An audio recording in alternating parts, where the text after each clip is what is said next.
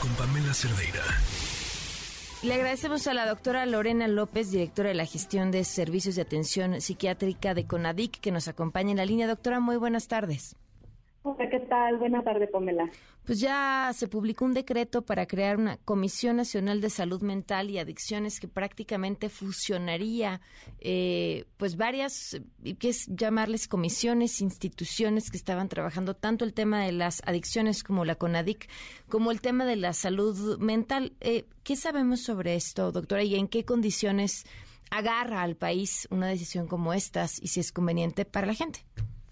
Ok, sí, bueno, primero es importante comentar que si bien el, decreto se publica hoy, eh, nosotros de manera institucional, eh, tanto el Secretariado Técnico del Consejo Nacional de Salud Mental, los Servicios de Atención Psiquiátrica y la Comisión Nacional contra las Adicciones, desde el 2019 venimos trabajando eh, de forma eh, interinstitucional tras un convenio de colaboración. Okay. Eh, ¿Cómo agarra esta situación al país en este momento? Eh, yo creo que el hecho de dejarlo totalmente normado y vincular los problemas de salud mental y adicciones, porque los problemas de adicciones son también un problema de salud mental, dejarlo totalmente normado asegura la continuidad. En nuestro país va a la alza los problemas relacionados con la salud mental y consumo de sustancias psicoactivas y se tienen que eh, dejar eh, desarrollados y cerrar pinzas con la finalidad de que eh, sea quien sea que, que continúe de prioridad en la reducción de la brecha de atención a estos padecimientos. ¿Cómo ha funcionado este convenio de colaboración? ¿Cuáles son las acciones que toman en conjunto? Ok, eh, desde el 2019 nosotros hemos, eh, primero se desarrolló el eh, programa de acción específico para la atención en salud mental y adicciones, que marca desde el 2019 al 2024 todo lo que se tiene que hacer, se elaboró en conjunto. Esto va alineado con el Plan Nacional de Salud y el Plan Nacional de Desarrollo.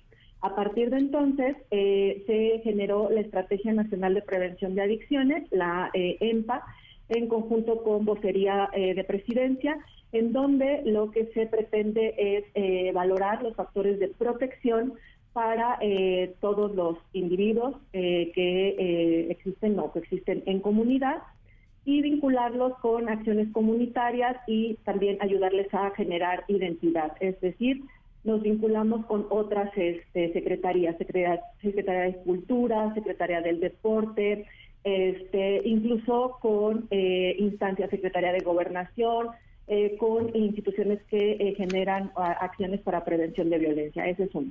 Otra cosa que se ha hecho en conjunto es la creación del Programa Nacional para la Prevención del Suicidio. Es un programa único en, en las Américas porque es público.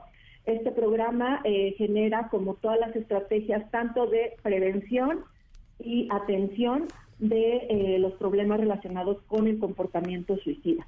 Y también en conjunto, tras la modificación al capítulo de salud mental y adicciones, que también fue muy este, eh, empujado y, se asesoró a las instancias correspondientes para la modificación de este capítulo de salud mental y adicciones de la Ley General de Salud que se publicó el año pasado, se han generado estrategias como implementación de servicios de salud mental y adicciones en los hospitales eh, generales. Incluso te puedo platicar que tenemos hospitales básicos comunitarios en Chiapas, en Guerrero, en donde hay servicios de atención sistematizados para eh, que em, el promedio de atención de los problemas relacionados con la salud mental, que en este país es de aproximadamente entre 7 y 14 años, haya una reducción en esta brecha. Ahora, eh, me decías, han ido en aumento los problemas de salud mental y en aumento el tema de consumo de drogas. Evidentemente la pandemia juega un factor importantísimo, pero ¿hay algún otro factor al que se lo adjudicarías?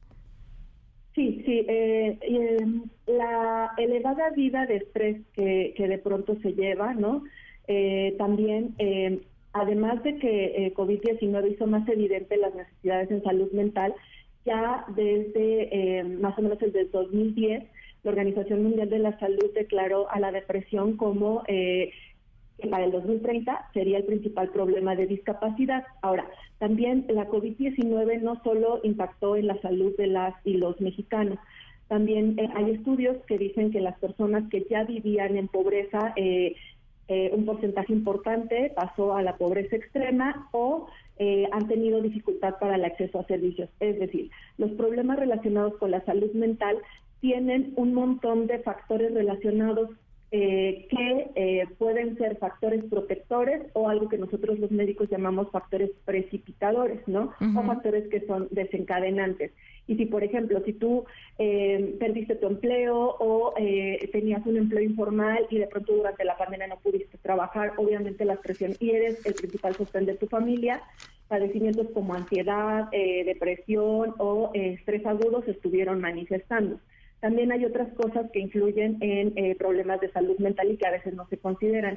En nuestro país eh, van en aumento las enfermedades eh, crónico-degenerativas, como por ejemplo diabetes, hipertensión, algo que se llama síndrome metabólico, que está relacionado con obesidad, este, y como fallas en, en ciertos grasas del cuerpo. Entonces sabemos perfectamente que los pacientes que tienen, por ejemplo, diabetes, tienen 40% mayor riesgo de padecer eh, depresión.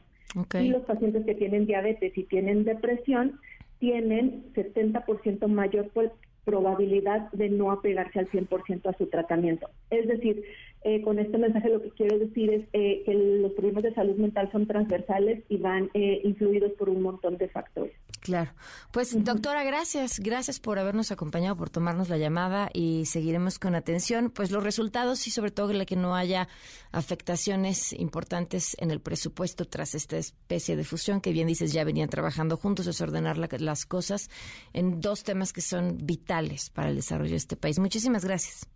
Al contrario, que tengas buen día. Hasta luego. Noticias MBS con Pamela Cerdeira.